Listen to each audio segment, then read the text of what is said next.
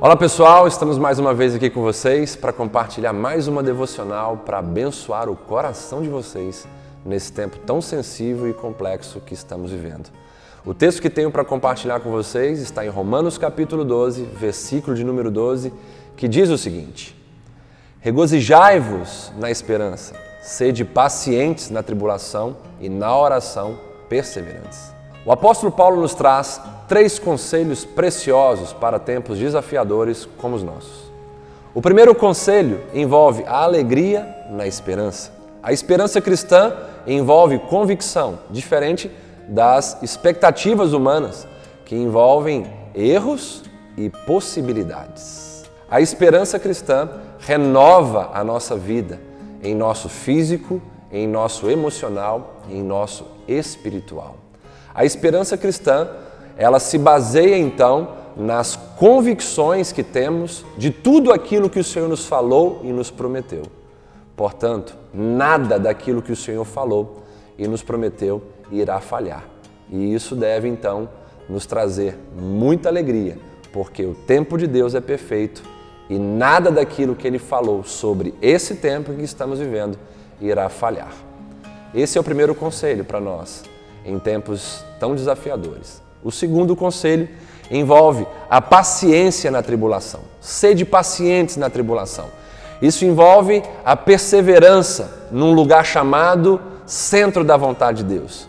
Isso envolve não fugirmos como covardes da boa, perfeita e agradável vontade de Deus para as nossas vidas.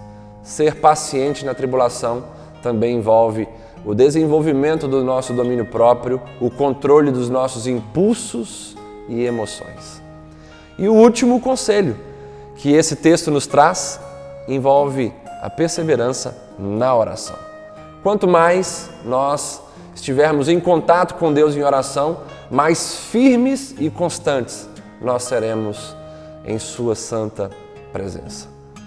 Ser perseverante na oração significa também darmos um novo significado para a nossa oração. Muitas vezes nós somos levados a buscar a Deus em oração por causa de circunstâncias adversas. Mas aqui, nesse texto, nós somos desafiados a desenvolvermos uma oração relacional.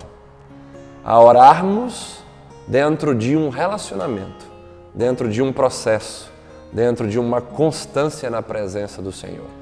E é isso que esse tempo desafiador vem para nos ensinar: a desenvolvermos uma vida de oração, ao invés de ficarmos presos a momentos de oração. Que essa palavra possa então criar raízes no seu coração, que possa vir como armas e ferramentas preciosas da parte de Deus para te fortalecer e te preparar para vencer esse tempo e ainda tempos mais desafiadores que virão pela frente. Que Deus te abençoe e que faça resplandecer sobre a sua vida a luz da face de Jesus e te dê a paz que o mundo não pode te dar, mas a paz que apenas Deus concede e que excede todo o nosso entendimento. Até a próxima devocional.